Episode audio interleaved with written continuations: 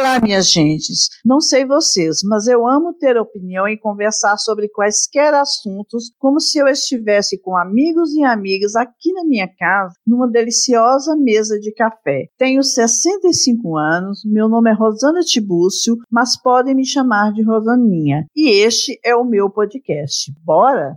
Lá vem ela. Olha quem está chegando. Dona da banca, Rosana a autoestima é uma qualidade que abrange uma série de aspectos de uma pessoa, tais como o físico, o intelectual, o profissional, o emocional e o afetivo. Consolidar essa qualidade não é tarefa fácil e é um erro pensar que quem tem autoestima não esbarra com a tristeza, a frustração e outras mazelas. Quem tem autoestima carrega toda sorte de sentimentos, bons e ruins. O que acontece é que a autoestima possibilita atravessar dificuldades de forma menos traumática e possibilita também o entendimento de que sofrimento e dissabores acontecerão enquanto houver vida. Contudo, é importante termos a consciência de que a autoestima não orna com a autossabotagem, o egocentrismo, a autocrítica, a não imposição de limites e outras atitudes inferiores. Por isso, minha convidada Denise Barbosa e eu fizemos um paralelo entre a autoestima e essas características. Fizemos também uma comparação entre essa temática, a segurança e a maturidade, duas características que acreditamos estarem de mãos dadas com a autoestima. Esses aspectos citados e como lidamos com a autoestima, vocês, meus queridos e minhas queridas banquetes, poderão ouvir neste 28º episódio realista e encorajador que nomeei de Banca da Autoestima. Como eu disse na abertura, hoje eu estou aqui com a Denise Barbosa, que é uma pessoa que eu admiro muito, e ela é amiga da minha filha. Eu estou aqui com ela e eu estou muito feliz em te receber, Denise. Quero te agradecer por você ter aceitado o meu convite. É, seja muito bem-vinda. Eu quero que você se apresente para os nossos ouvintes. ah, o prazer é todo meu estar aqui, Rosaninha, com você. Espero um dia conhecê-la pessoalmente, né? Eu sou Denise Barbosa, sou escritora e também sou servidora pública federal. E também andei fazendo aí uns podcasts com a, com a Marina. Né? É isso, sou uma pessoa que às vezes me aventura a tirar umas fotos para agência de modelo, faço também alguns desfiles de vez em quando. Eu fico inventando. Atua, você atua também. Não? Ah, tá. E, sim, mas faz tempo que eu não, atuo. Faz tempo que eu não, não participo de um teste para atriz. Resumindo, resumindo, você é a Denise Barbosa, né, Denise? Sou a Denise Barbosa, é isso. Então, eu sou a Rosana Tibus, você é a Denise Barbosa. Então, eu gostaria de contar para vocês por que que eu convidei a Denise Barbosa para fazer esse episódio comigo. Quando eu conheci Denise pelo podcast da Marina, eu percebi que ela é uma pessoa bastante segura no que ela fala, e para mim, a segurança é uma das características de quem tem autoestima elevada. Para mim, Rosana Tiburcio. A Denise, além de tudo, é uma mulher muito bonita, aparentemente muito bonita, tem um rosto lindo. Obrigada. E é muito segura da beleza que tem, eu percebo isso. Para muita gente, a beleza é uma característica quase que essencial para a autoestima, que eu não faço parte dessa turma que pensa isso, porque eu não sou uma pessoa bonita e tenho autoestima boa. Então, mas a Denise é uma pessoa muito bonita, é uma pessoa bastante segura, alegre. Então, vamos ver aqui no papo, é uma pessoa desenvolta ao falar, e isso, acredito que está muito ligado à autoestima. Por isso que eu convidei a Denise, por causa dessa segurança que ela me passa, muito mais do que pela beleza que ela tem. Calhou dela ser bonita, né, Denise? Mas não é o Obrigada, vão seus olhos, mulher. Mas é bom, é bom ser bonita, é muito bom. Eu resolvi fazer algumas categorias aqui a respeito da autoestima, e eu vou começar pela questão da autoestima externa, da autoestima relacionada à aparência. Os olhos já não podem ver coisas que só o coração pode entender pergunta ou ideia que eu quero jogar para a Denise discutir comigo, eu quero saber a opinião dela, é que nesses meus longos 65 anos de vida, eu reparei, reparo até hoje, o tempo absurdamente mais longo que as mulheres levam para se arrumar, para sair, muito mais do que os homens. Eles são mais rápidos, eles estão ali com pressa. E eu fico sempre matutando. Vamos, se a gente for combinar da noiva, por exemplo, tempo que a noiva leva para se arrumar, o homem não, botou ali um terninho e tal, já está tá prontinho. E eu quero ver com você, Denise, o que, que você acha que é isso? É porque as mulheres têm mais apetrechos para usar na hora de sair, tem a maquiagem, tem tudo mais? Ou é porque há uma insegurança delas, o nossa, né, que eu também sou mulher, que faz com que a gente leve mais tempo querendo ficar mais bonita para com quem a gente vai sair ou para outra mulher, sabe? O que, que você acha a respeito disso? Bom, Rosane, eu acho assim, primeiro a gente não pode generalizar. Eu sempre fui muito rápida mesmo fazendo maquiagem. Eu fui casada por 22 anos e eu ficava esperando meu marido ficar pronto sempre. Eu não me lembro de um dia que ele tenha me esperado. Eu acho que o problema era a insegurança era dele, ficar no espelho, se ajeitando. Agora as mulheres, quando elas demoram muito, tem essa fama de demorar muito, acho que é porque realmente tem apetrechos, tem, tem a maquiagem, e tem também aquela insegurança, que tira e coloca vestido, tira e coloca vestido. É, nunca tá bom para ela, porque tá insegura, tá indecisa. A mulher tem muito disso. Eu acho que é para ficar assim bonita para todo mundo, para todo mundo achá-la bonita. Essa coisa da aparência da mulher chama muita atenção na sociedade, dos homens, então é, é muito assim, alvo de julgamento. Ah, fulana tá gordinha. Ah, fulano tá com uns seios enormes. Tá, sei lá, com cabelo ruim. Então a mulher ela é muito alvo de julgamentos né, na, na aparência dela. Então, é, ah, fulana tá com cabelo branco. Enquanto o homem tem cabelo branco e fica lindo, a mulher não pode ter cabelo pois branco. É. Então tem essas coisas quero falar algo a respeito disso, porque eu tenho cabelo branco e passei por algo parecido. Então, ô, Denise, pelo que você está falando aí, eu achei interessante você ver duas questões, que um pouco talvez seja por insegurança, que ela se arruma mais, que ela leva mais tempo, e outro tanto para os outros, para ela, os outros admirarem e não falarem mal. Então tem tudo a ver. De repente pode resumir quase que só na insegurança. Há também é aquelas, igual você falou que não pode generalizar, há também aquelas que gostam de se arrumar e, se, e ficar linda para ela. Se sentir bem. Acho que todo mundo quer se sentir bem também. Ai, não estou então. me sentindo bem com essa calça, aí troca né, para ela mesma, né, para ela se sentir segura. Se ela está bem, se sentindo bem, vestida com aquela roupa, ela vai ficar segura no lugar, no ambiente que ela vai estar com essa roupa. Acho que tem muito a ver Entendi. com isso.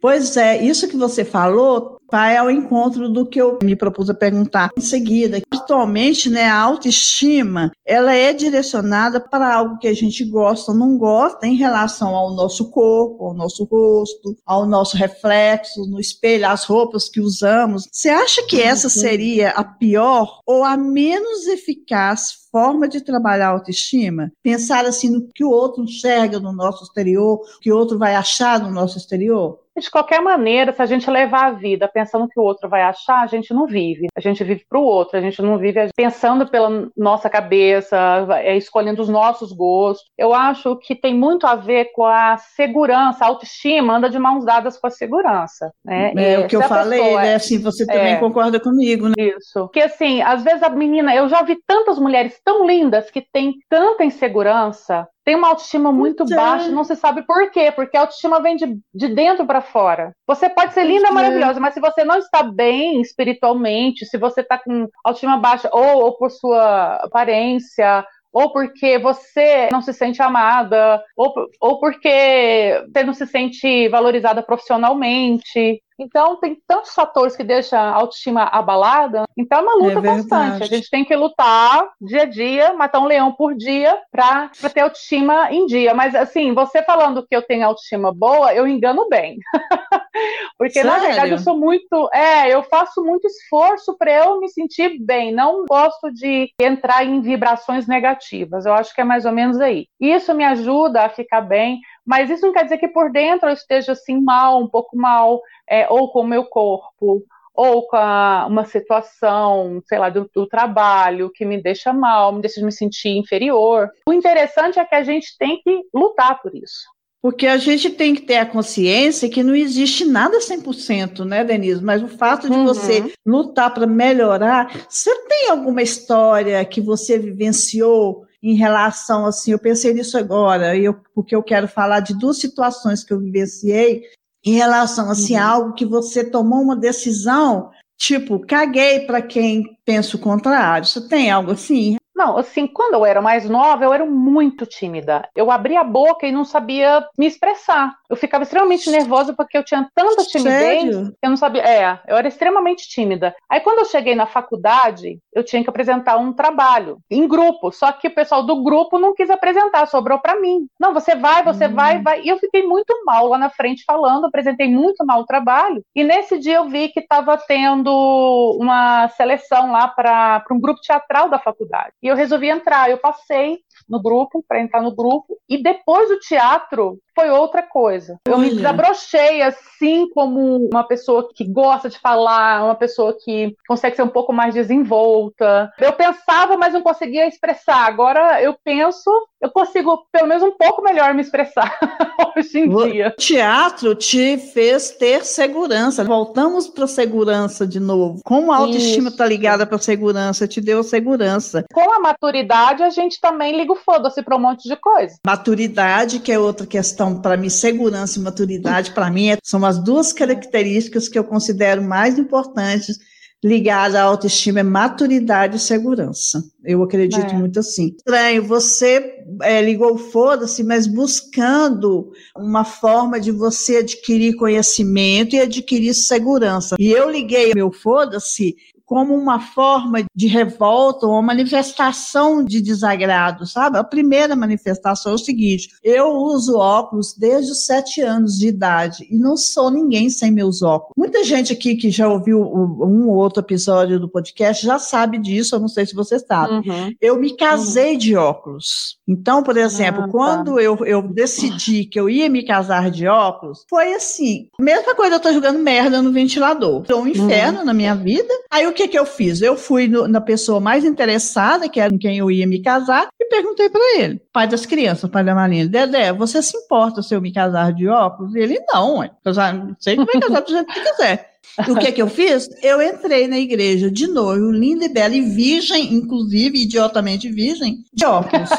Assim, o que o povo deve ter falado de mim, eu não importo, mas eu te digo uma coisa, Denise. Se eu tivesse ido sem óculos, teria sido um dos dias mais infelizes da minha vida. E foi um dia bonito, cheio de esperança, uhum. que eu estava cheia de amor, apaixonada pelo marido, muito, Ai, muito disposta a ter uma vida a dois muito boa. Eu estava vivendo um sonho me casar. Então, por exemplo, eu tenho duas fotos no meu álbum que eu estou sem óculos eu detesto essas fotos. Não sou eu, senhor. Então, você é não se reconhece, né? Não me reconheço, eu não me reconheço. Eu não sei o que falaram, nunca procurei saber, mas certamente falaram de mim. Teve uma amiga que virou para mim e falou assim: Você não vai casar de óculos, eu não vou deixar. Eu falei: Alto lá, você me deu alguma coisa pro meu casamento? Tá pagando meu casamento? Tá pagando meu enxoval? Não existe isso. E estranhamente, a minha prima, que é uma das mulheres mais lindas que Patos de Minas já viu, inclusive ela já foi Glamour Girl, Minas Gerais, lindíssima, falou para mim assim: uhum. Rosana, você tem que se sentir confortável, faça do jeito que você achar melhor uma mulher lindíssima, que sempre muito elegante. Quer dizer, tinha o aval dela, digamos assim, nem pedi, mas tinha uhum. o aval. O outro fato foi quando eu resolvi deixar meu cabelo branco. Denise, a porrinhação do povo para me contar, desde o fato de que estava feio o início, como se eu não soubesse, porque meu cabelo toda a uhum. vida foi preto, então eu pintava de castanho para ficar preto, então ficou, uhum. começou a ficar aquela raiz branca e as pessoas vinham falar para mim sem eu perguntar que estava feio aquele processo. Eu falei, problema seu se você achar. Eu não estou achando, problema seu. Tinha gente que vinha falar para mim, por que, que você não pinta o cabelo? Eu falava, mas existe tinta para pintar o cabelo? Eu não sabia. Sabe, eu era irônica, sendo que eu pintei uhum. cabelos por 15 anos. Meu cabelo ficou branco muito cedo. Então, uhum. virou um porre, um saco saco. É um eu saco. eu vivia com a resposta na ponta da língua. Então, o que, que acontece? Quando a mulher é mais insegura, mesmo eu sendo pirracenta e dando patada e tudo mais para firmar ali a minha opção, a minha escolha de querer usar os óculos quando eu me casei, de querer ficar com cabelos brancos, eu ficava sempre com a resposta na mão. Agora está acontecendo isso mais ou menos com um aparelho de ouvido. Em vez das pessoas virar para mim e dizer, Rosana, que felicidade você está usando aparelho de ouvido, a pessoa vai preocupar que o aparelho vai aparecer. Ai, gente, é. isso não me pega. E uhum. essa forma que eu fui vivendo a minha vida, sempre fazendo o que eu quero, foi consolidando a minha autoestima por um outro caminho diferente do seu. O seu parece uhum. que foi um caminho mais lúdico, mas não importa, uhum. eu consegui consolidar minha autoestima dessa forma. E eu acho é muito é bom, sabia? É muito bom mesmo, eu adoro. Mas agora que nós já falamos da parte externa, eu quero comentar com você a respeito da autoestima intelectual e profissional. O que fazer com as vírgulas? Conheço umas palavras miseráveis não sei que quer dizer a metáfora. Assim com você, se essa espécie de autoestima tem a ver com a realização pessoal e profissional, ou basta as idealizações, os projetos e a crença assim, de que você pode um dia melhorar, um dia atingir aquele objetivo? Você acha, você alcança essa autoestima só realizada ou com projetos? O que, que você acha a respeito disso? Ah, eu acho que a autoestima completa é quando a pessoa consegue realizar, né? Alcançar aquela meta. Olha, eu acho que eu quero ser assim, assada. Ela, ela que define a meta dela, ela que define o que vai fazê-la bem. Então, quando ela consegue alcançar essa meta, a autoestima, a autoconfiança vem toda. Agora, há pessoas que de repente não precisam disso. Vai de cada pessoa, né, Rosaninha? Porque efetivamente, se, se você executar e conseguir alcançar a sua meta, isso aí já te dá uma sensação de eu posso, eu fiz, eu realizei. Como foi o caso Porque também dos meus livros, né? Eu pensei que eu nunca pudesse escrever um livro. Mas eu comecei assim, tipo, no sentimento. Meu irmão morreu e eu comecei a fugir pro lúdico mesmo. Aí comecei a escrever uma coisinha lá de, sei lá, é, é, lembrando de Monteiro Lobato, me, me inspirando em Monteiro Lobato, comecei a escrever umas coisinhas lá, e eu gosto muito dessa coisa de ufologia, e misturei tudo e saiu um livrinho. Um dia tirei ele da gaveta, e depois escrevi outro, depois escrevi outro. Quer dizer, é só começar, é só ter autoconfiança e, e cara de pau. A gente tem que ter cara de pau, Rosaninha. Eu descobri é isso. É ah, eu não vou fazer isso não, que ridículo, não sei o quê. Cara, tá com vontade? Dane-se o que, vão pensar. Faça o que você quer. E ficar só agradando os outros, que os outros vão pensar. Eu já fui assim, gente. O que minha mãe vai pensar, o que meu pai vai pensar, o que, que a minha família. Ai, isso aí me estragou um pouquinho minha vida. Você sabia disso? Meu pai era uma pessoa maravilhosa. Mas um dia, faltando 24 horas para eu fazer inscrição no vestibular, desde o primeiro ano eu sabia que eu queria fazer jornalismo. Aí meu pai sentou comigo e falou assim: minha filha, jornalismo é, é perigoso você não ficar bem financeiramente, não sei o quê, faz direito, mas assim, de boa, sabe? Mas ele não sabia o tanto que ele estava me influenciando. No dia seguinte, eu fui lá e fiz inscrição para direito. Sério? Foi. Eu, desde o primeiro ano, queria fazer jornalismo. E isso me doeu muito quando eu tive meu primeiro emprego na área do direito. Falei, gente, o que eu estou fazendo aqui? Meu negócio é jornalismo. E quanto mais o tempo passa, mais eu vejo que meu perfil é para ser jornalista. Eu queria ser telejornalista internacional, eu, sabe? Essas coisas. Aí eu acho que eu me encontrei um pouquinho na escrita para poder superar um pouco isso aí, essa frustração. Mas hoje eu tô bem. Quer dizer, a gente não Mas pode é... ficar querendo agradar demais os outros, porque a vida é sua. Você que vai arcar com aquilo. Meu pai morreu sem eu me formar. Ele nem me viu me formar. Então eu queria agradá-lo é. e acabou que eu me ferrei que um pouco, não. né? É. Mas um dia eu vou fazer jornalismo. Escuta, escreve aí que eu vou fazer jornalismo ainda. Vai sim, engraçado. Eu achava que você era. Você era, era jornalista. Pode ser jornalista, ser funcionária pública. Mas você... eu posso, só para satisfazer, assim, né? Me satisfazer pessoalmente, só para dizer, cara, eu fiz. Quando eu te fiz essa pergunta, nem parei para pensar na minha resposta, mas eu fiquei imaginando que talvez ter projetos também, de certa forma, consolidava um pouco a autoestima e realmente não. Porque, veja bem, quando eu trabalhava no Banco do Brasil, eu gostei muito de ser funcionário do Banco do Brasil. Um dia eu entrei na agência daqui de Pato e falei para a moça assim: tchau, colega, daqui uns anos ou daqui a pouquinho tempo nós vamos ser colegas. Aí eu fiz o concurso, uhum. passei e tal, e eu amava ser funcionário do Banco do Brasil. Aí eu saí no PDV, que é a novela toda, e por muitos anos eu vivi do passado, do que eu vivi no passado, e fui comecei a trabalhar, vender livros personalizados, depois parei, que eu sou péssima vendedora. Aí eu comecei com esse trabalho meu de revisão acadêmica, de formatação, estranho, e sempre pensando no passado. Hoje ou ontem, não me recordo bem, acho que foi ontem, estou revisando uma dissertação muito complexa, revisando não só portuguesa, revisando toda a questão da uhum. linguagem científica, todos os ajustes de um trabalho científico. E eu uhum. percebendo assim, muito complexo, ela escreve muito bem, e eu fazendo as minhas considerações ali, tem um método de trabalho, e eu vendo assim o tanto que eu sou boa de serviço e o tanto que eu gosto desse serviço. E estava feliz, uhum. mesmo ontem, que foi um dia bastante preocupante, eu pensando assim, o tanto que eu sou boa de serviço, o tanto que eu gosto do meu serviço, o tanto que eu sou fascinada e que eu sei que eu posso, eu tenho condições de melhorar um trabalho acadêmico. Eu tenho esse domínio uhum. para melhorar um trabalho acadêmico. Então, é, realmente, a realização pessoal é o que dá autoestima mesmo. E agora eu estou percebendo, na, nessa minha fala aqui com você, nesse exato momento, que eu deixei o meu passado do banco para trás. Eu não penso mais. Uhum. Eu penso no dinheiro que eu ganhava mensal, que tinha aquele plano de saúde legal e, a, e as vantagens que eu tinha. Isso eu penso. Mas deu lá dentro do banco trabalhando, eu não penso mais. E a questão, por exemplo, da outra questão do podcast. Como eu me sinto realizada com o podcast? A cada tá 10 dias que eu publico um episódio, que eu publico e já vou ouvir o episódio, eu ouço numa felicidade. A hora que passa as vinhetinhas, eu danço. Agora eu tô botando umas musiquinhas nos episódios, eu dou uma dançadinha. Eu fico muito feliz, mesmo sabendo que eu tenho as falhas. É, eu publiquei o 26 episódio, então são poucos episódios. Então, uhum. eu vejo assim, tem, a edição ainda é muito falha, agora eu estou editando, mesmo eu reconhecendo essas falhas, eu me sinto muito realizada e eu tô muito. E aí eu tô com uma autoestima mais consolidada ainda. É impressionante tá como eu firmei essa mesma consideração que você tem, só agora. É, além de ser a dona da banca, você é a dona da sua vida, isso é importante. Dona da minha vida, né? eu sou a dona da é. porra da minha vida, exatamente.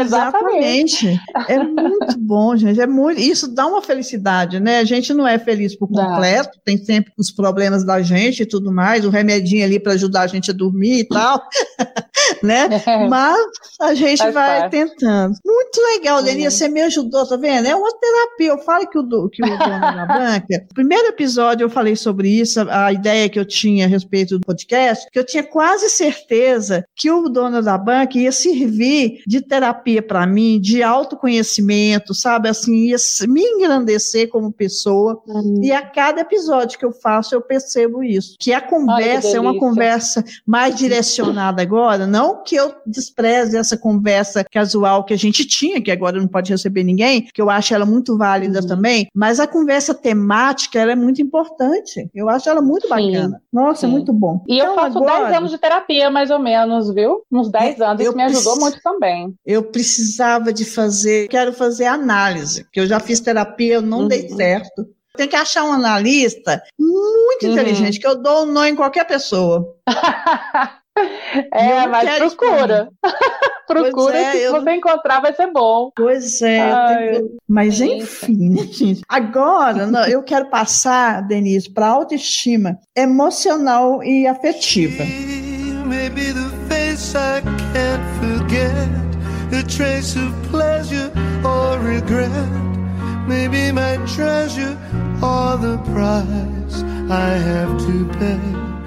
Quero ver com você, aí a sua resposta pode me ajudar a, a analisar também, viu? Que eu pensei alguma coisa aqui muito vagamente. Eu quero ver uhum. com você assim, se você acha que é possível ter esse tipo de autoestima emocional e afetiva estando sozinha, não tendo filhos, nem pets, sem ter alguém para chamar de seu, apenas amando pessoas, amigos e, e, família, sem ter um parceiro ou uma parceira. O que, que você acha disso? Claro, eu acho claro. Olha só, vou te dar meu exemplo. Eu estive casada por 22 anos. No início foi tudo, tudo que eu queria, me casar, ter filhos. Nunca ninguém me forçou. É uma, é uma coisa que eu sonhava, assim, ter a minha família. Eu fui criada para isso, para ser profissional também, mas também para casar. Casei com 25 anos, foi tudo muito bem. Mas chegou um determinado momento, assim, do casamento, uns 10 anos depois do casamento, que o casamento começou a me matar. As coisas piores aconteceram, que uma, nenhuma mulher quer num casamento. A pessoa que estava comigo mudou muito e me fez sofrer muito. Aquilo estava me matando. A terapia me ajudou muito a um dia,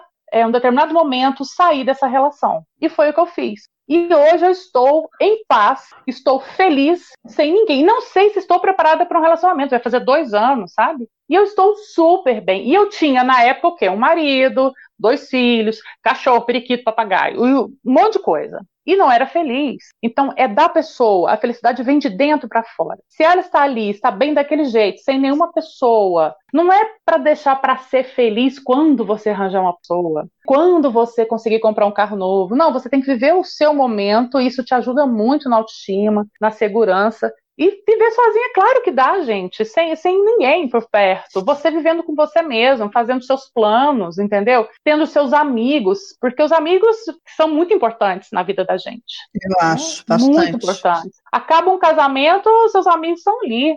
Às vezes algum foge.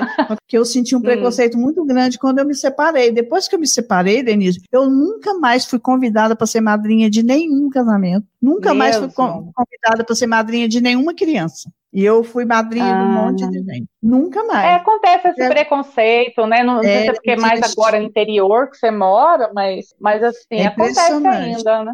Eu não senti nada, porque assim, essa pandemia não deixa a gente se encontrar com pessoas. É. Eu fiz amizades você, novas, entendeu? Você separou e tem pessoas antes... tempo, Denise? Tem, Vai né? fazer dois anos esse ano, em setembro. Ah, é, você falou, acabou de falar, faz é. dois anos. Eu Mas eu tenho amigas assim. Sem relacionar, me relacionar com ninguém também. É, eu não tô à procura, assim, não, sabe? Porque eu acho que eu não tô ainda bem preparada. Eu achei que eu tava, mas eu não tô, assim, não tive ninguém, não conheci ninguém. Tudo que eu sofri, hoje, olha a minha autoestima onde vai, hein? Eu não aceito hum. menos que um cara abrir a porta do carro para mim. De Exatamente. tudo que eu passei, eu vou. Não é qualquer um que vai entrar na minha vida agora, entendeu? Tem que ser uma pessoa especial para eu deixar entrar na minha vida. Então eu prefiro ficar sozinha. Diz que conselho, se fosse bom, a gente não dava, mas eu vou te dar um, apesar de que eu tenho certeza que você nem precisa, mas eu vou reforçar. Não aceita mesmo, não, que eu peguei cada merda pelo caminho.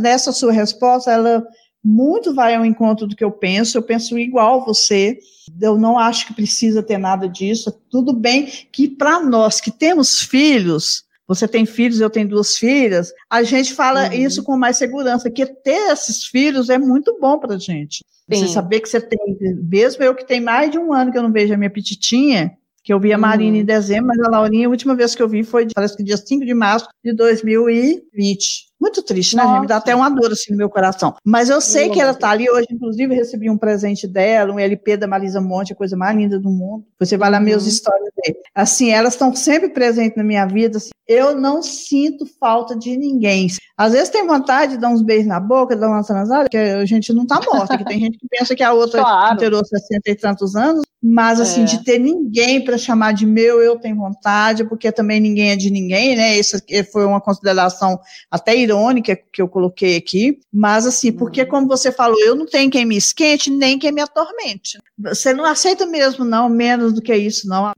Agora, Denise, eu quero fazer com você um paralelo entre a autoestima e a autossabotagem, o egocentrismo, a autocrítica, a não imposição de limites e também ao amadurecimento. Bora? Todos os caminhos trilham pra gente se ver.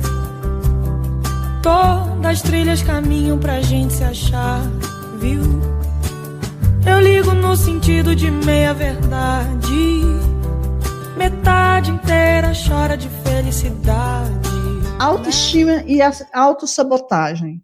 Qual a, a relação, o paralelo que você encontra entre essas duas situações? Ah, eu acho que muitas pessoas se auto-sabotam, é, por exemplo, para fazer o que ela quer profissionalmente porque ela não confia em si mesma. Ela acha que ela não é capaz. Ou ela se auto-sabota para não se relacionar com alguém porque acha que não é o bastante para aquela pessoa. Acho que tem sabotagem, autossabotagem de todos os campos. Eu fico pensando assim, que é uma forma da pessoa, conscientemente, ela age exatamente no sentido oposto às coisas que ela deseja, né? É, inventando, criando algum problema para impedir, para atingir o objetivo, porque quando eu eu não tinha autoestima boa, eu sempre tinha receio de prosseguir. Por exemplo, quando eu comecei a pegar alguns trabalhos mais complexos, eu tinha receio, eu achava que eu não daria conta. Eu custei, eu ficava muito assim, só em TCC de graduação, sabe? Custei custei a ter coragem de pegar uma dissertação, custei a ter coragem de pegar uma tese para ajudar a pessoa a concluir uma tese, porque eu não tenho nem pós-graduação. E eu pensava, eu não tendo nem pós-graduação, eu não tenho condições de ajudar uma pessoa que está fazendo uma dissertação ou está fazendo uma tese, um mestrado, uhum. um doutorado, e eu simplesmente me sabotava.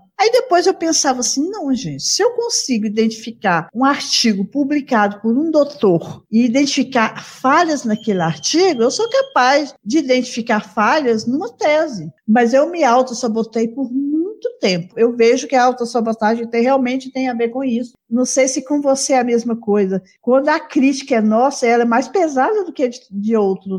É, quando eu era mais nova, eu deixava a crítica dos outros me atingir muito. Eu não deixava de fazer algumas coisas porque minha mãe falava que não, que eu não era capaz, ou uma amiga falava. Mas hoje eu acho que a minha pesa mais. Eu tô um pouco me lixando porque os outros acham. É questão da maturidade, né? Que a gente vai melhorando nesse aspecto. Exa Mas exatamente. pesa, a autocrítica pesa. É, exatamente.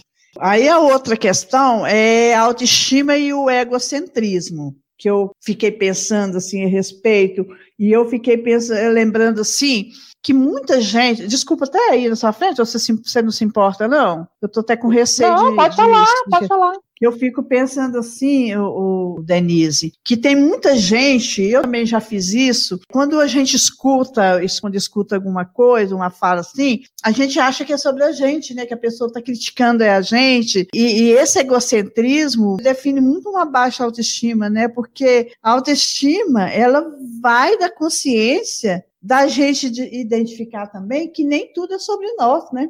Então, é, quando nem você. Tudo roda em, em nem volta, tudo. Em volta do é, umbigo. Porque quando você tem autoestima, você consegue perceber isso. Eu me pego ainda, hum. talvez esse seja o meu maior defeito da questão da autoestima. Muitas vezes, quando alguém me responde uma coisa meio atravessada, muitas vezes eu não consigo identificar se a pessoa me respondeu aquilo atravessada que ela está de bom humor ou porque ela está com raiva de mim, sabe como? Às vezes uhum. eu consigo, penso ainda que é sobre mim. Eu exercito muito isso para não pensar dessa forma. Como eu sempre ensino para minhas meninas, eu sempre ensinei para elas, quando alguém fazia alguma coisa. Essa pessoa fez uhum. isso com você, você acha que ela faria com qualquer pessoa ou com você? Então, uhum. é, esse é, gente... egocentrismo, eu tenho ainda um, um, resquício dele, sabe? De achar que está falando sobre mim. Alguém fala assim, a fulano pulou o muro da minha casa hoje, eu não dou conta nem de pular o muro, eu estou achando que a pessoa tá É lógico que eu, tô, é. eu, eu, citei uma coisa idiota, né? Mas é mais ou menos por aí. O que, que você acha a é. respeito disso? Ah, eu acho que a gente tem que exercitar o seguinte: eu já, já não, não fico pensando se os outros estão falando de mim ou não. Às vezes eu nem, nem assim é, encuco com aquilo, sabe? Mas eu já fui muito de encucar. Acho que a terapia me ajudou muito. Porque, assim, se o outro te tratou mal, se o outro olhou meio enviesado para você, se o outro tá de mau humor para falar com você e você não fez nada com aquela pessoa, relaxa. O problema é dela, não é seu. Então, Exatamente. eu exercito muito esse lado. O problema está sendo da pessoa, ela está com um problema. Então, você não vai trazer aquilo pro lado pessoal. Trazer tem... pro lado pessoal é que é ruim. Porque tem muita gente que é assim, né? Que tudo que acontece, assim, gente muito próximo da gente, a gente vê isso. Eu tenho essa consciência, né? Que tem, às vezes, gente mais próximo da gente fica assim, ah, mas fulano tá falando de mim. Eu falei, não, não é com você, não tem nada a ver. A gente que está de fora, às vezes, consegue até perceber. E isso mina a autoestima da gente. Esse egocentrismo hum. não é muito legal, não. É, às vezes você tá achando que todo mundo tá falando de você porque sua autoestima tá baixa ou sua insegurança tá em alta, né? Porque achar que estão falando de você e não estão é muita, muita insegurança, né? Não? Muita insegurança. A outra questão, você até citou lá quando a gente estava falando do, da autossabotagem. Autocrítica você critica, a autossabotagem te impede de realizar. É muito parecido, os quatro sinônimos. Que é igual eu te falei, quando eu, eu comecei a, a pensar em dar uma consultoria a respeito de tese, dissertações, ou mesmo de livros, eu achava que eu não tinha essa capacidade. E, de, e, era uma autocrítica que eu fazia, né, gente? Ah, não. Agora, assim, quando a gente consegue reconhecer que tem essa autocrítica, é muito libertador, né, gente? É muito libertador. É, eu acho, assim, que essa autocrítica, de repente, ela é falsa é em razão da sua insegurança, da autoestima baixa, da sua acha que você tem incapacidade. Às vezes aquela autocrítica é falsa, mas você acredita naquela autocrítica. Não, eu, eu, eu sou assim, não vou conseguir fazer isso, tal. Né? E você cria essa crítica falsa. E você acha que essa autocrítica é, de certa forma, uma busca de aprovação alheia, para a gente se sentir assim mais importante, com um amado, com valor? É. Você acha que tem a ver também? É, pode ter um viés, né? Aí, Meu tiro sai sei. pela culatra, né? Ah, é. É que é negócio, né? Porque... né? Você volta àquela questão de agradar todo mundo, aí você vai fazer para os outros, não vai fazer para você. Né? É, porque, na verdade, quando a pessoa, a outra pessoa ali também, ela reconhece que a pessoa tem muita autocrítica, vê em quem tem muita autocrítica uma questão assim de coitadismo, uma vitimização, né? tipo um caminho uhum. sem fim. Porque é. é. quando o outro reconhece isso na gente, porque a autocrítica, quando ela é verbalizada, ela é muito parecida com vitimização, não é? Ah, não conta disso, não sei, eu posso. Vitimização, um negócio tão ruim assim, você, ficar fazendo vítima para todo mundo. É muito ruim isso. Uhum. Eu até lembrei aqui um, uma jornada minha que foi muito sofrida, foi de passar em concurso. Aí começa é, marido cobrando de um lado, a minha mãe cobrando de outro, aí a família, ai, Denise, não passou ainda não? Acho assim, né? Se passar no concurso é fazer uma provinha ali de, do Detran e pronto, passei. Cara, eu fiquei assim anos sendo aprovada, mas não tinha vaga para ser chamada, aquela coisa, aquela coisa. E quanto mais as pessoas me criticavam, mais sangue nos olhos eu tinha. Aí eu consegui passar, passei pela porta da frente, falei, agora vocês têm que me engolir. Passei, seu pois bando. É. Mas se é, eu tivesse ido na onda dessas pessoas, querendo agradar e não sei o que, não, não queria Nossa. agradar, eu queria mostrar que eu era capaz, porque ficavam me criticando. Então eu não, eu não podia me fazer uma autocrítica ali, senão eu não ia, eu não conseguiria fazer mais nada. Eu tive então, dois acho... períodos de concurso na minha vida, sabe? Quando eu passei no Banco do Brasil e na administração fazendária na mesma época, com diferença de 15 dias entre um concurso e outro, e eu soube do resultado dos dois no mesmo dia, eu conto isso Opa. também, não sei em que episódio que eu conto, que eu conto essa história. Passei muito, muito tranquilamente. Num eu passei em terceiro lugar, no outro eu passei em quinto lugar, tinha vaga. Eu contei isso no Banco da Mulher no uhum. Mercado de Trabalho, porque quando eu passei eu estava grávida e o Banco do Brasil não me aceitou. Aí o que que acontece? Dessa segunda vez que eu fiz concurso, quando eu inteirei 60 anos, que eu tenho 65 anos, eu falei, não vou fazer mais concurso, param de me mandar link, eu não vou fazer mais. Porque o que que acontecia? Eu, eu fiz concurso depois que eu fiz direito, eu fiz direito só para fazer concurso, eu não fiz nenhum curso específico. A minha realidade era bem diferente. Eu tinha que trabalhar igual uma desesperada para ganhar um pouquinho mais de dinheiro para bancar o sustento da casa, porque não dava, não me aposentei no Banco do Brasil. Aí, às vezes, eu, eu, estudava de duas horas até sete horas da noite todos os dias, começava a trabalhar quatro, cinco horas da manhã, não tinha uma empregada doméstica, era muito dura a minha vida. E chegou numa hora que eu falei, eu não vou mais fazer concurso, eu não aguento mais. Eu comecei a sentir uma coisa que eu nunca senti na minha vida. Eu nunca tive problema nenhum em fazer prova, nunca tive nervoso. Eu comecei uhum. a dar uhum. taquicardia, a dar dor de barriga antes de fazer prova, a tremer igual uma vara verde. Nossa, eu falei, Passei por tudo isso também. Comecei a tremer para pegar o livro para estudar, imagina. Uma fase assim complicadíssima. Deu 60 anos eu falei, não faço mais concurso. Eu vou eu trabalhar por aqui, não faço. Infelizmente, o meu sonho de ser funcionária pública concursada novamente, que era o meu sonho. Eu amo ter o meu dinheirinho ali no dia certinho. Amava ser funcionária pública, eu queria ser de novo e eu não consegui passar. Então, é, eu peguei. O que falei, é que você está fazendo uma coisa que você ama agora, né, Rosaninha? É, não tá ganho um dinheiro legal, mas é, eu estou fazendo uma coisa que eu, eu adoro mesmo, sabe? Agora, outra palavrinha, não, não palavra, uma expressão da, é, que eu quero fazer também é a autoestima com o não impor limites. Que eu acho isso muito importante também, sabe? Não sei o que, que você pensa. Você pensou alguma coisa a respeito? a respeito No da gente, sentido, gente que não sabe assim. dizer não, né? É porque assim, ah, tem tá. gente que não sabe dizer não, né? Eu acho que é muito Hum. importante verbalizar o que sente, o que a gente sente, porque o não dito é um cu dentro do outro, gente. Fala sério. É, É, o, o não, o não você dizer não de um jeitinho assim, mais diplomático, pelo menos, acho que vem lá daquela coisa de querer agradar os outros, de não saber desagradar. Tem que desagradar, infelizmente, não dá para dizer sim para todo mundo. Vem daquela Não coisa assim também da segurança de verbalizar esse não. E a pessoa não consegue Porque- é, ser a dona da própria vida e falar: não, não dá, não tem Hum. como, desculpa.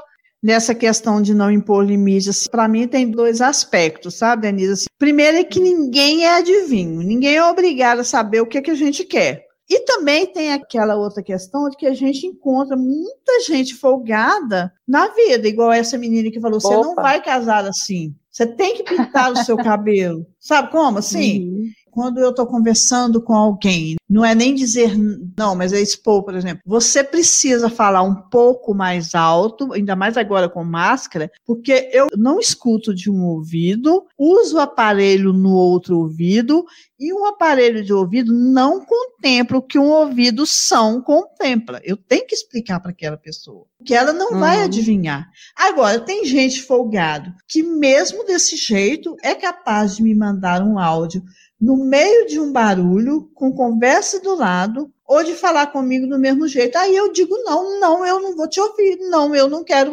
receber áudio seu. Sabe? Você Uhum. tem que realmente impor limite, porque você encontra gente folgada e você encontra, na maioria, pessoas que não são adivinhos. Mas não você fica na mão gente. das pessoas. né? Você fica ali passando por, por situações que você não quer passar, porque você não sabe dizer um não. Certo. Não sabe dizer um não. E, na verdade, para esses dois tipos de gentes, né, tanto a pessoa que não é adivinha e a pessoa que é folgada, quando você consegue dizer um não, é libertador. É muito Uhum. libertador, gente. Assim, Muito. e, e eu acho assim, o não dito para mim, não dito para mim é uma das piores coisas, sabe? Eu não sou adivinha, me fala, me fala o que que é, porque não tem, tem, tem coisas que a gente adivinha, né? A gente tem uma empatia com a pessoa, de repente, da Sim. forma que ela está se manifestando, tem, co- tem como a gente entender o que a pessoa está querendo, mas nem sempre, todo mundo tem seus problemas, e eu acho assim, não impor limite é um fator extremamente é, dificultoso, nossa, nem sei se essa palavra existe, inibidor da autoestima. Eu acho que é um fator É. inibidor, sabe? A gente Uhum. pensa, eu acho bom Eu que acho nós que pensamos parecido. Eu chamei a pessoa ideal, É. e quando não pensamos parecido, que eu não tinha nem o que pensar, eu entendi, eu só falei, e eu, sabe, funilei meu pensamento Aham. ali, nossa, foi muito bom.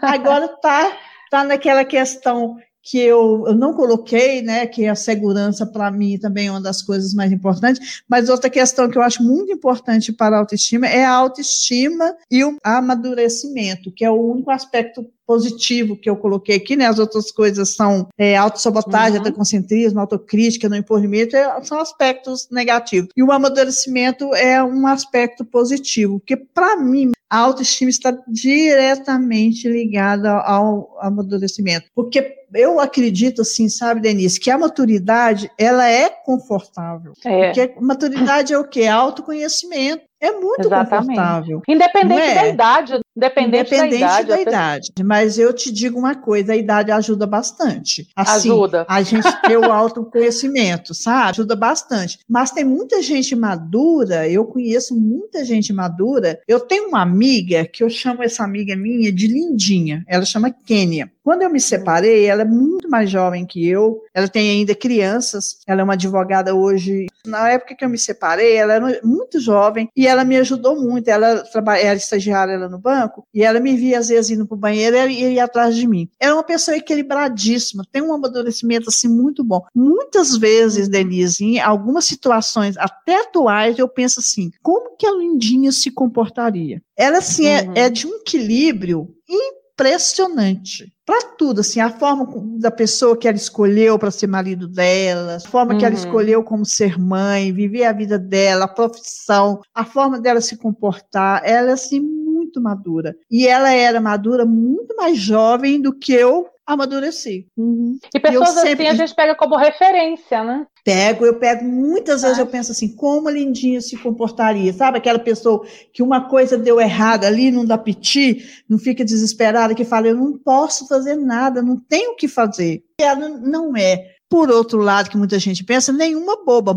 pelo contrário, ninguém faz ela de boba. Ai do cliente que quiser fazer ela de boba, ela não aceita, ela sabe dizer não mesmo. Só porque numa uhum. delicadeza, uma maturidade, assim, eu fico encantada. Eu sempre falo, como que a Lindinha se comportaria? Ela é referência para mim. A gente Seria tá um uma inteligência, uma inteligência emocional dela Emo também. Ela tem uma inteligência emocional. A inteligência emocional é. tem muito a ver com a autoestima também. Tem muito a ver. É. Pessoas que têm essa inteligência emocional, eu creio que a pessoa que não tem autoestima, ela costuma explodir, ela costuma perder o controle. É, Exatamente. É, porque não tem segurança, ela tem autoestima baixa. Qualquer coisa que a pessoa fale, ela já toma para si como uma ofensa. Então, assim, a pessoa que não tem autoestima, realmente, ela já é também automaticamente é, barraqueira. Uhum. barraqueira, exatamente, é, ué. É isso, é isso mesmo, é barraqueira. E é, é. E é engraçado, assim, que eu até vou mais longe um pouco, porque quando a gente é mais maduro, você já percebeu, tem quase certeza que sim, a gente cobra menos dos outros. A gente cobra pouco dos outros e também a gente não aceita pouco. É o que você falou aí, ó. A gente cobra pouco e, e, e, também a gente não aceita pouco. E eu também penso que quando a gente é mais maduro e tem autoestima, a gente tem até muito mais assim conforto e usa muito mais o sim. Sim, eu, sim, uhum. eu quero sim, eu quero para isso. E eu lembrei, assim, inclusive, quando eu estava pensando sobre isso, que eu anotei assim, eu fico anotando os tópicos que eu quero falar, tá? Fiquei pensando assim, lembrei daquela canção do Caetano Veloso, no com a minha música, que ele fala: coragem grande é dizer sim. Vaca, manacá, nuvem, saudade, cana, café, capim. Coragem grande é poder dizer sim. Que eu amo aquela uhum. canção. E eu fiquei pensando assim, eu, quando eu estava pensando isso, que eu estava é, colocando assim os tópicos que eu queria falar, estava passando essa música. E eu pensei, gente, é impressionante. Quando a gente é madura, a gente diz sim, sim para a gente, né? Uhum. Mais para a gente. Mais sim, eu quero gente, é. isso. É. Nossa, eu, eu, eu para mim, eu, eu resumo, sabe assim, que a autoestima tem ligação direta com a segurança e com o amadurecimento. Anda de mãos dadas mesmo. Anda de mãos dadas. Você tem mais alguma coisa para falar que você acha importante sobre a, a, autoestima? Ou a gente passa para os quadros? O que, é que você acha? Eu acho que a gente conversou bastante sobre, né? Assim, algum ponto eu... a mais, eu não estou lembrada agora. Eu também não. Se lembrar, a gente volta e fala. Vamos passar para os quadros e vamos começar uhum. então com Vou Morrer Sem Entender. Vinhetinha!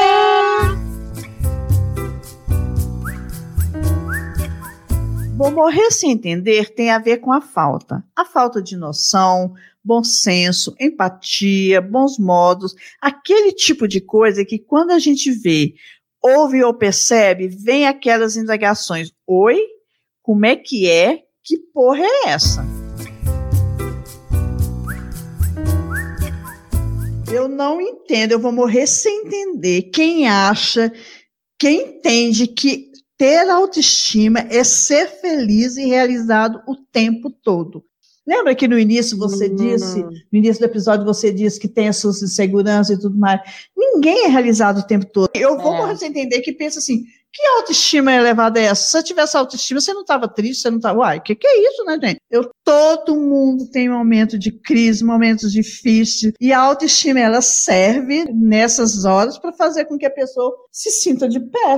A autoestima serve para isso. Não quer dizer que a autoestima serve para evitar que você sofra, que você tenha momentos de crise. Eu tenho muita preguiça, muita preguiça uhum. de quem atribui qualquer dificuldade à falta de autoestima. Eu vou morrer sem entender gente dessa raça. Tem hora que eu fico pensando que é gente com autoestima baixa e gente até cruel, de certa forma, porque é. Não corre gente desse jeito. Só parece que quer minar a gente. Quando você toca no assunto, ah, mas você tem autoestima. Porque se todo mundo fosse feliz, até estranho, né? Parece. É, não, isso aí não existe. Agora eu vou morrer sem entender aquela pessoa que vive batendo no peito e falando, é porque eu sou melhor, porque você não vê uma pessoa melhor que eu nisso, porque eu sou isso, eu sou aquilo, e faz e acontece, mas no fundo você vai conhecer aquela pessoa, ela é extremamente insegura, ela fala aos quatro ventos que ela é o máximo, que ela é isso, que é aquilo, mas ela é tão insegura, tão insegura, que você percebe isso nos momentos de crise dela.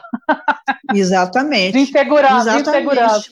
Que é, como eu falei aqui no meu Vou Morrer Sem Entender, a autoestima ela serve para manter a gente de pé não é? Uhum. Porque quem é inseguro e que bota a mão do, no peito para falar que é o bonzão, que é o bonzão na hora de crise, ele não consegue nem ficar de pé, ele além de ficar arrasado, ele ainda arrasa com quem está em volta. Eu também vou morrer sem entender é. esse povo. Nós, eu falo assim, o quadro Vou Morrer Sem Entender é o quadro catarse do episódio. Tira aquela coisa, aquele ranço. eu adoro esse quadro. É, mas é bom mesmo. Nosso Vou Morrer Sem Entender Tá legal. E tá. agora nós temos o Conta que te acolho, que eu vou relatar um caso para você. Vinhetinha!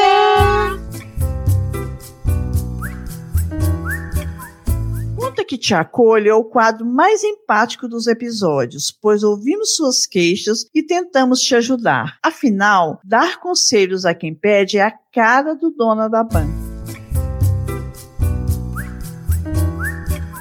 Ah, então vou ler o caso da nossa uhum. nossa ouvinte, que ela pediu o anonimato. Ela escreveu: Rosana, boa noite. Prefiro ficar no anonimato. Gostaria que você e sua convidada me ajudassem em algo que sempre me deixa para baixo, que é quando alguém coloca um defeito em coisas que eu faço. Qualquer coisa, um bolo, um arranjo de flores, uma festa que eu preparo. Sempre me achei autossuficiente porque arrisco fazer tudo e consigo fazer. Muitas vezes gosto bastante, mas basta alguém quase sempre minha cunhada, sugeri que eu deveria usar outra cor nos arranjos que faço, como aconteceu na festa que preparei para o meu filho, meu filho ela colocou em caixa alta, que me desmonto. Às vezes eu tenho vontade de gritar com ela, mas evito. O que vocês me aconselham?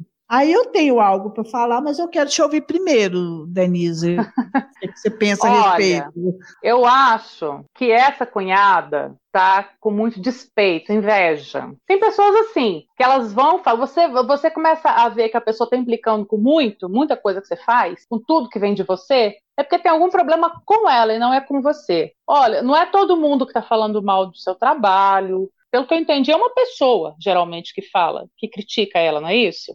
Pelo que eu entendi, parece que essa pessoa aborrece ela mais, que é mais constante, mas deve haver então. outras pessoas também. Eu penso que, que ela está tá falando no geral. O que ela está fazendo direitinho, do jeito que ela sabe fazer e sai legal, não dá para ficar ouvindo uma pessoa ou outra. Ela tem que abstrair isso aí e parar de querer agradar essas pessoas, ela tem que agradar outras pessoas que vão receber o trabalho dela. Eu acho que isso aí é uma perda de tempo, é um baixo astral danado. Ela faz o trabalho dela, faz bem feito e pronto, tá feito o trabalho dela. Dane-se quem tá falando ali em volta dela. Pois é, eu achei assim que esse caso para mim, ele tem assim dois fatores que minam a autoestima da nossa Lúcia. Eu sempre chamo as anônimas de Lúcia e os anônimos de Lúcio, sabe? Aí eu acho que tem dois fatores, que é o fator interno e o externo. Que o interno tem a ver com o fato dela se anular para agradar a cunhada dela e os parentes. Que eu fico pensando assim, que a Lúcia, ela não vai ser aquela pessoa que vai provocar um, um climão na festa, mas ela precisava de aprender a dizer não, não, eu não aceito você falar assim, inclusive ela dizer, eu não pedi sua opinião. Eu sempre falo com as minhas meninas, eu eduquei minhas, minhas meninas, eu falo isso, eu falo isso de verdade, tá? Tem gente que acha que eu sou doida, que eu sou egoísta, mas eu sempre acho, sabe, Denise, que a gente, e eu falo isso para a Lúcia agora, que a Lúcia precisa se priorizar em primeiro, segundo, terceiro, quarto, quinto lugar, e depois os outros. E eu digo todos uhum. os outros, inclusive marido e filhos. Eu sempre uhum. acho, sabe? E tem a questão do fator externo, que é, por exemplo, assim, ela entender, identificar, tentar entender se ela quiser resolver essa questão, ela identificar o que é que a cunhada pretende com as críticas e tentar identificar se essa cunhada dela é uma pessoa amarga, infeliz, como você falou, Denise, que eu acredito que seja, ou se a cunhada dela não gosta dela. Eu sempre falei com as meninas, falei isso no início do nosso episódio também. Essa pessoa faria isso com outra, Marina? Faria isso com outra, Laurinha? Ou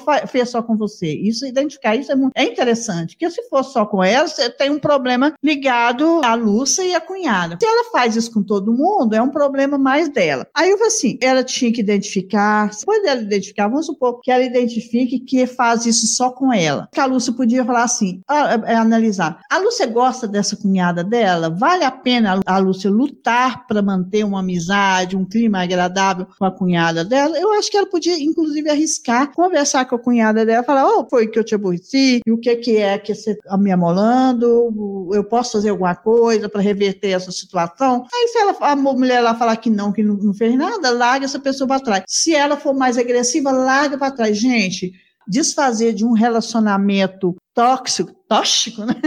No relacionamento tóxico, tóxico. É muito bom. É muito bom. Mesmo sendo cunhado, se não mora junto, né? Não é obrigado a ter uma convivência. Eu acho que ah, eu já não conversaria, isso. não. Eu nem conversaria com, com esse tipo de gente.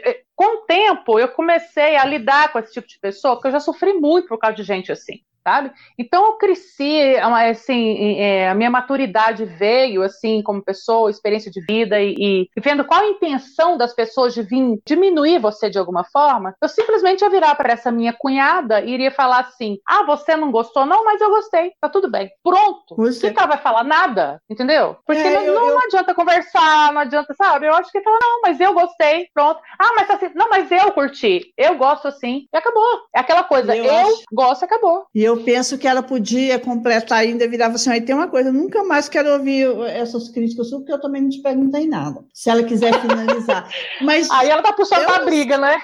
É, porque eu fico pensando assim, eu sempre fui essa pessoa aí que você está falando. Eu nunca deixei hum. que as uhum. pessoas me amolassem, eu falo que eu sou grossa e eu sou mesmo. Dou patada assim, eu distribuo passada, papá. Eu sou grossa, sou sem educação. Não, não uhum. acho bacana dizer isso, não. Não estou dizendo que isso é bonito, não. Mas assim, isso evitou muito que as pessoas ficassem me criticando. Porque se vier me criticando, eu dou logo uma patada. Uma hum. vez no salão, uma moça virou para mim e falou assim: Mas você vai deixar o seu cabelo assim? Eu falei, assim como? Lindo, maravilhoso sedoso, com balanço, com leveza. Eu assim, bonito desse jeito, cheio de brilho. Meu cabelo branco, né? E olhei pro cabelo dela e pensei, minha filha. Quando a pessoa ela tá se sentindo inferior, ela tenta diminuir você, já que ela não consegue crescer, ela tenta diminuir você. Cara, uma, uma vez eu, eu, eu fiz formatura, né? Formatura, aí fui mostrar umas fotos pra uma prima minha, e eu tava muito bonita nessas fotos, porque eu tava maquiada, bem vestida, e ela falou assim: Nossa, que bonita que tá essa foto, nem parece ser você. Oi? Como assim não me parece ser eu? sou eu. Sério? Sabe?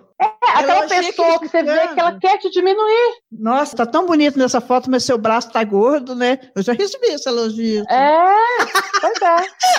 É aquela pessoa que ela dá aquela afetada. É. Mas qual a intenção dessa pessoa de diminuir você? Porque ela tá amarga, entendeu? Ela quer diminuir alguém urgentemente. Então, assim, é, o problema é da pessoa, viu, Anônima, Lúcia? O problema é da pessoa, não é seu.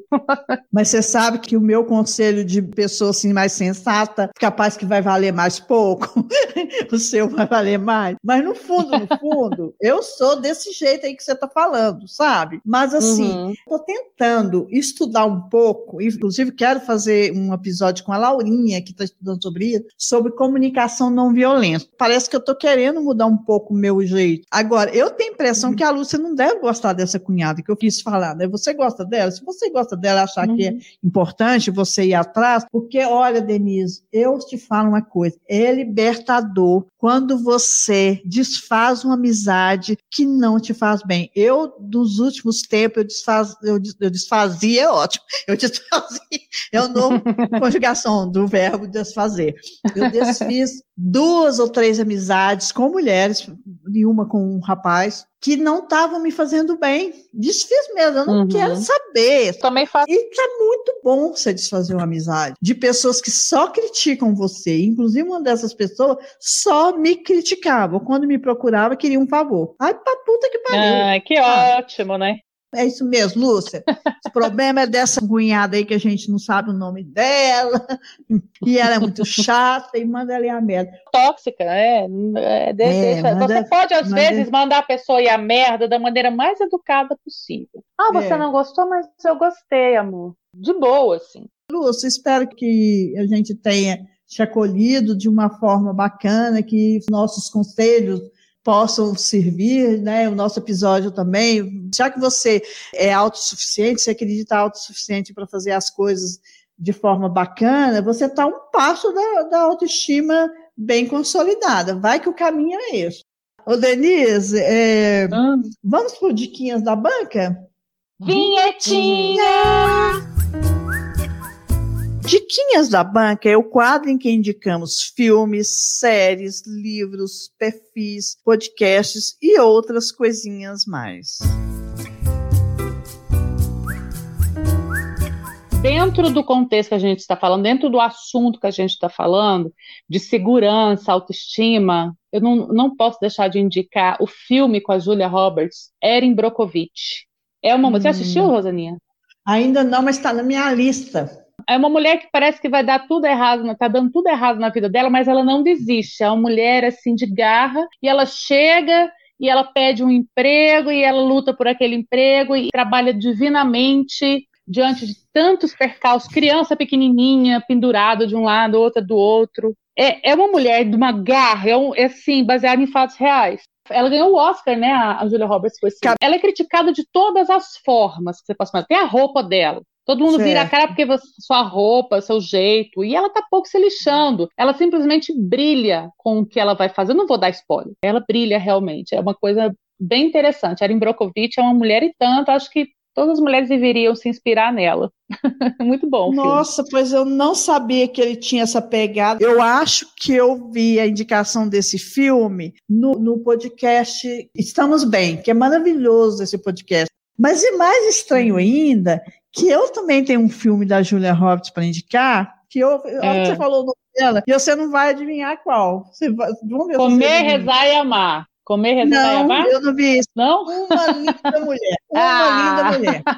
Juro. Clássico. Eu amo esse filme. Você sabe por quê? Já estava com ele aqui indicado, lógico, mas vai muito ao encontro do que você falou, que você não aceita menos do que abrir a porta. Ela falou: não, eu não quero, eu quero o príncipe. Você lembra? Ele falou ele que quando ele uhum. queria dar. Eh, todo mundo já, já ouviu assim, queria dar a chave uhum. do apartamento para ela. Ela falou: não, não quero isso que, que você quer? Eu quero o príncipe. Quando eu assisto esse filme, ele é, me faz um bem tão grande. É um filme simples, uma história mais ou menos babaca, mas eu amo, gente. Eu acho que tem a ah, é ver É muito gostoso, é. Já que a gente está falando de Julia Roberts, e eu já falei hum. aqui, é comer, rezar e amar também tem um pouco disso, porque ela resolve sair de um casamento que ela não tá afim de estar tá mais, e ela sai viajando. Ela vai para Itália, depois ela vai para Índia, depois ela vai para Bali, assim vai. Por isso que tem esse nome, comer, rezar e amar. E ela vai construindo a história dela ali. É bem interessante também, comer, rezar e amar. Você Mas, devia assistir, assim, Daninha, muito legal. Vou assistir, eu acho que tem na Netflix, parece que eu já vi. Outra coisa que eu quero indicar é um filme que eu não assisti, mas que eu já vi falar a respeito e estou avisando que eu não assisti. Eu queria assistir antes do episódio, mas eu vou arriscar indicar, porque quem falou, falou bem dele, que chama Felicidade por um Fio. Não sei se você hum. já assistiu, que narra a história de uma publicitária negra, que ela é muito perfeccionista, né? E ela já está lidando com essa questão de que, a pessoa quer ser perfeccionista, ela tem uma autocrítica uhum. muito grande e tudo mais. E ela passa uhum. por uma desilusão amorosa e a partir dessa desilusão ela começou um processo de autoconhecimento. E nesse meio tempo, ela foi usar um produto no cabelo dela e deu ruim lá o negócio, ela precisou de raspar a cabeça e a partir disso aí ela passou a dar mais valor o que de fato importa e não a aparência física dela. Ah, eu já vi o é, trailer desse filme, eu vou assistir. É, eu não assisti mesmo, está na minha lista,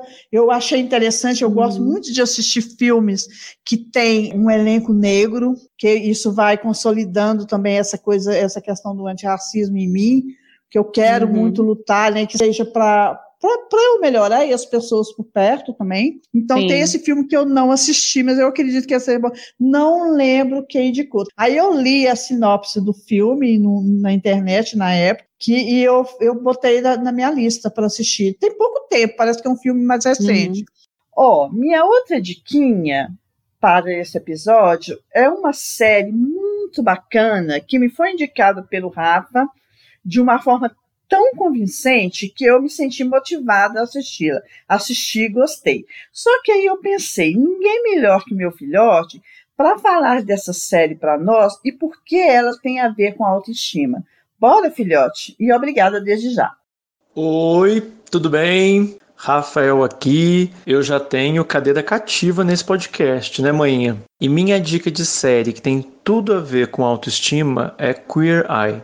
Queer Eye é um reality show de, de transformação, tipo de antes e depois, sabe? Esse reality ele tem uma equipe, que é a equipe dos cinco fabulosos, que são cinco caras gays que transformam a vida dos participantes do programa em diversas áreas. Os cinco fabulosos são o Tem, que é o responsável por moda e estilo, o Bob, que cuida da decoração, da redecoração, né, melhor, dos ambientes, o Anthony, que é especialista em comidas, em culinária, comidas vinhos, o Jonathan, que é o responsável pela aparência, é, mudança de cabelo, barba, cuidados com a pele, e o Caramo, que é quem dá dicas de cultura, de comportamento e de uma forma bem dinâmica. Todos são lindos, competentes, empáticos, eles são incríveis. E aí cada episódio tem um participante que vai passar pela transformação desses cinco fabulosos, nessas áreas todas aí. E o objetivo é que o participante se torne mais confiante, mostre a sua melhor versão, vença alguma dificuldade que tem ali, inclusive de autoestima, né? E é muito emocionante, gente. Eu já sou uma manteiga derretida mesmo. Eu já me emociono com tudo, mas as histórias são realmente muito tocantes e sempre envolvem temáticas relacionadas à diversidade, com algumas dicas que a gente consegue levar até para a própria vida. Só para dar um gostinho, o primeiro episódio se chama Feiura Não Tem Conserto. O episódio conta a história de um, de um motorista de caminhão de lixo, já é um cara mais velho, e que em determinado momento ele fala que ele se sente feio. Feio para tentar ter uma namorada, sabe assim, ele simplesmente se acha um, um homem feio. E mais essa situação da idade, sabe? Eu super recomendo. Um beijo. Ah, gente, vamos combinar que o Rafa é bem convincente, né? E ele ama essa série. E nós discutimos muito a respeito dela. Ela é muito bacana, Denise. Se eu fosse você, assistia. E vocês todos, banquete? É muito legal. Parece que já tem três temporadas, tem uma que foi feita no Japão. Nossa, eu vou dar uma olhada. Eu nunca percebi, é. assim, ela na Netflix. Eu assisto pela Netflix. Essas são as minhas indicações, Denise. Eu amei essas ah, indicações legal. que eu vou assistir. Se brincar, eu assisto os dois, que eu quero descansar domingo, a felicidade por um fio. E esse da uhum. Erin aqui. Depois eu vou é. no Comer, Rezar e Amar. Eu não sei por que, que eu tenho uma resistência com esse filme, com esse livro. Ele é muito de alta é. ajuda. Não, não é autoajuda, são fatos verdadeiros que aconteceram com a própria autora. Ah, ela tá. sai de um casamento e ela começa um processo de auto conhecimento, é, autoconhecimento, uma reforma íntima, né? Porque ela realmente Entendi. passa por um processo de se divertir na Itália, depois passa na Índia, que é a questão espiritual, e em Bali a questão amorosa. Ah, então tá. ela se reconstrói, ela sabe, é, é, bem interessante. É, são fatos reais, assim, ela, ela conheceu inclusive um brasileiro nessa, nesse autoconhecimento dela aí, no amor. Então, foi, foi, um brasileiro. Eu, eu não, Eu não sabia que era desse tipo, eu, eu, porque eu não gosto muito de coisa de autoajuda, não, sabe? Assim, eu tenho uma preguiça, não, não. Assim, sabe? E então eu meio Roberts que fujo. faz muito bem, esse é um filme gostosinho de assistir. Ela é maravilhosa, acho ela, assim, uma atriz muito perfeita, eu gosto muito dela, é uma linda mulher, então, hum. Jesus amado, como eu amo. Nossa, ela arrasou, né? Ali foi quando ela começou a despontar, né? Foi, o meu filme predileto que... dela é Notting Hill. Notting Hill, eu acho um filme amo, delicado, amo, amo, uma produção. Nossa. Ai, meu Deus, como eu amo esse filme. Esse é o meu filme predileto, nenhum conseguiu vencer. Ele, ele tá no meu coração, esse filme, Notting Hill. E meu Deus, que filme. Mulher. Gente, você acredita que nós temos um episódio? Olha só! Que coisa, coisa maravilhosa. Boa. Menina, nós Viva nós tanto fechar o dia do episódio. Eu te peço desculpa de novo. Não, pelos... que isso. Deu certo que coisa, acontece. né? Nossa, nem é. lembro mais o que foi, mas assim, trabalho grande que eu peguei, aí depois eu fiquei naquele perrengue. Nossa, tanta coisa. e você é muito boa de lidar. E olha que você vê como você tem autoestima boa, elevada, porque hum. você, hora nenhuma, você pensou que era sobre você, né? Você, você entendeu, você confiou em mim, claro. entendeu que era um problema comigo, que eu não estava dando conta. Nossa. Isso, nós vamos assim nas nossas despedidas. É, eu te agradeço muito, que agradeço de novo. Eu amei o nosso bate-papo. Foi muito esclarecedor para mim, me ajudou em muitas questões. Tem demais. Oh, imagina. maravilhoso conversar com você. Quero que você se despeça né, dos nossos ouvintes e dê suas redes sociais. E eu gostaria que você indicasse todos os seus livros, por favor. Uhum. Fique à vontade. Muito obrigada. Oi, gente, muito obrigada. Foi esclarecedor também para mim. Essa conversa bem esclarecedora, bem legal, gostosa, fluida. Muito bom falar com a Rosaninha. Rosaninha, adorei essa nossa estreia aqui. Nossa, eu também. também. e, olha, quem quiser seguir minhas redes sociais, eu tenho o, o Instagram, que é Denise Barbosa CL, C de casa, L de lata, Denise Barbosa CL, e o Facebook também. O Facebook eu não, não falo muito do, dos meus livros, não, mas no Instagram. Mas o Facebook é Denise Barbosa. Aí meus livros estão na Amazon, que é o Balado 80, né? Estão todos em formato e-book. Balado 80, Diário de uma Fã e O Mistério da Cachoeira, que é mais infantil, a partir dos 11 anos de idade, assim. Bom, é isso. Denise, tem uma coisa que a gente precisa falar bacana, mas triste ao mesmo tempo, porque vai envolver uma morte recente que a gente teve, que é a morte do Paulo Gustavo.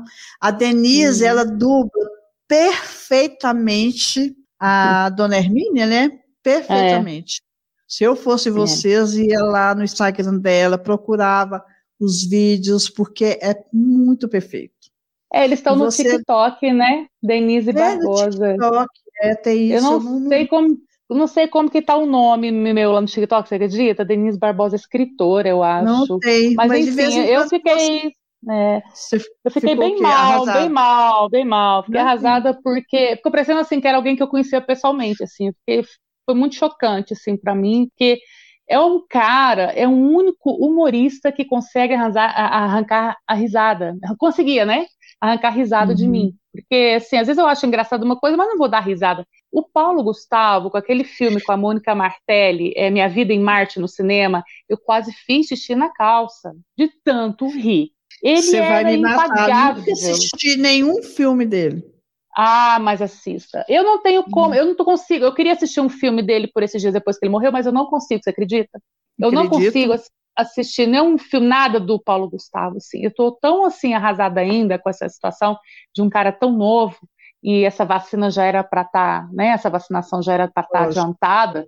Nos Estados Unidos já estão vacinando crianças de 12 anos, pois e aqui é, nós estamos ainda nos idosos. Então, se o Paulo já tivesse sido vacinado. Enfim, é, não vou nem entrar nesse assunto porque eu fico é, com muita me, raiva. Muita raiva, dá muita raiva. Mas, é Mas eu precisava é. falar isso, eu acho que isso faz parte de você, eu precisava. Eu falo isso com uma Sim. forma de elogio, um carinho, porque quando ele morreu, Obrigada. uma das primeiras pessoas que eu lembrei foi de você. Conheci ele dos, pelos Agora. filmes, né? Eu não vi mais nada dele assim. Eu, eu gosto dos filmes porque ele era realmente um gênio, um gênio da comédia. Pois é, sinto muito, sinto mesmo. Fiquei triste por vocês e por ele também, pelo Brasil, de ter perdido um artista. Mas perdeu. É isso. Isso vai ficar no é. episódio, é. que é importante registrar. Importante uhum. registrar o valor que esse artista tem. Mas, assim, obrigada de novo. Obrigada a você. Ai, Bom demais. Foi ótimo. Beijinhos para todos. Beijos. tchau, tchau. Então, minha gente, se vocês querem participar do Dona da Banca, basta enviar um e-mail para donadabanca.terra.com.br com sugestões de temas, pedidos de conselhos, dicas relevantes ou não, pois adoramos uma dica bagaceira. Façam isso e informem, por favor, se desejam anonimato. Ah, só mais uma coisinha. Acessem também o Instagram Dona da Banca Podcast, pois lá postarei sobre os episódios descendiários, porque nos dias 5, 15 e 25 de cada mês, há sempre algo diferente no ar. Beijinhos!